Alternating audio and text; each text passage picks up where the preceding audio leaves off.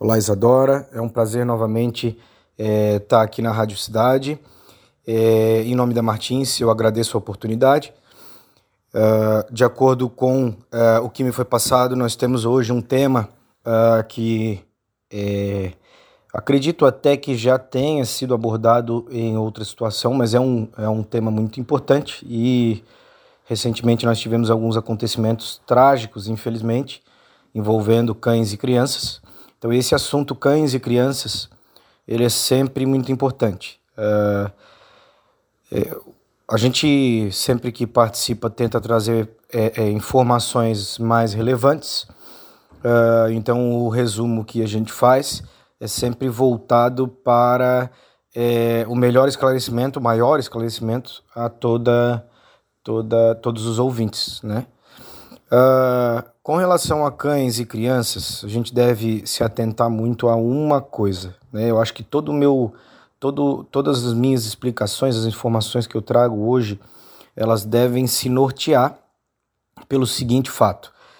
A gente tem que ter muito cuidado, mesmo conhecendo o nosso cão, conhecendo é, o nosso filho, enfim.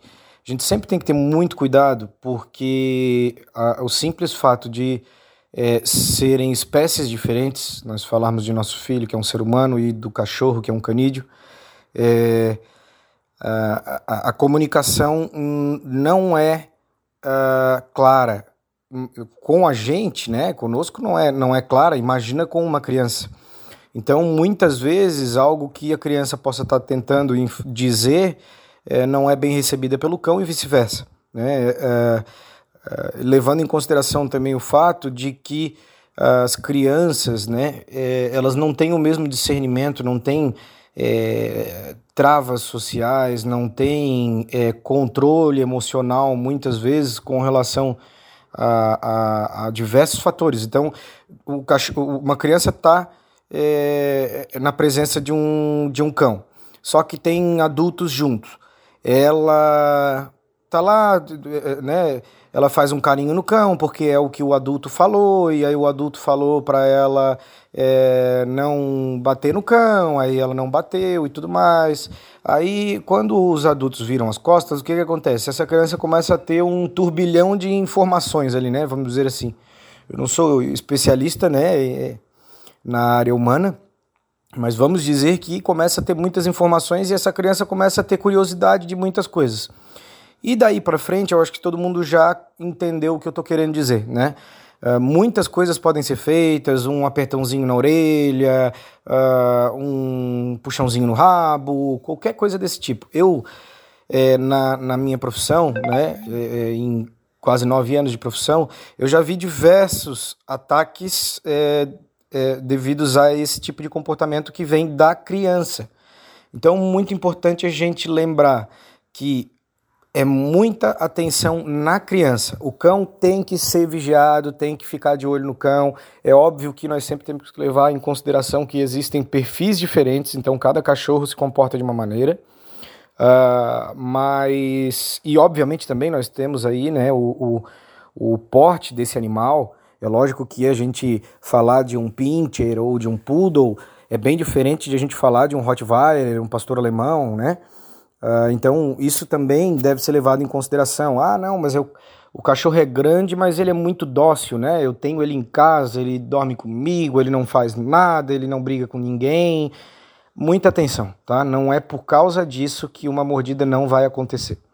Uh, um, um, segundo é, fator que a gente deve levar muito em consideração e que muitos cães têm esse tipo de comportamento é a questão de posse pelos recursos. Né?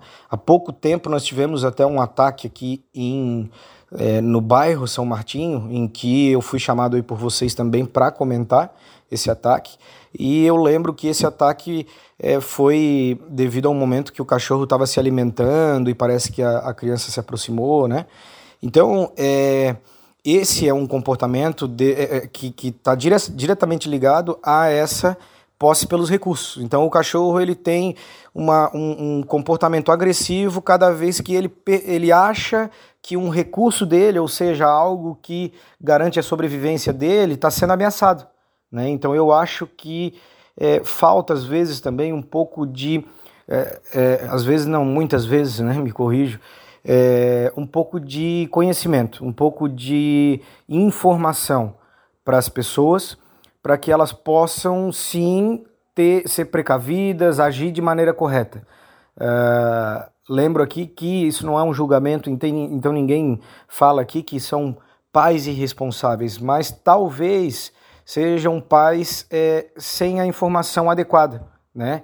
Que também não, não os desmerece e diz que não estão se informando, mas é que realmente hoje uh, o, o, assunto cão, é, o assunto cão e homem, ele se restringe a roupinhas, é, casinhas, uh, bolinhas, né? Então é, a gente hoje tem uma visão um pouco errada dessa relação entre homem e cão. Então eu acho que as informações que deveriam chegar até é, as pessoas é, deveriam ser outras.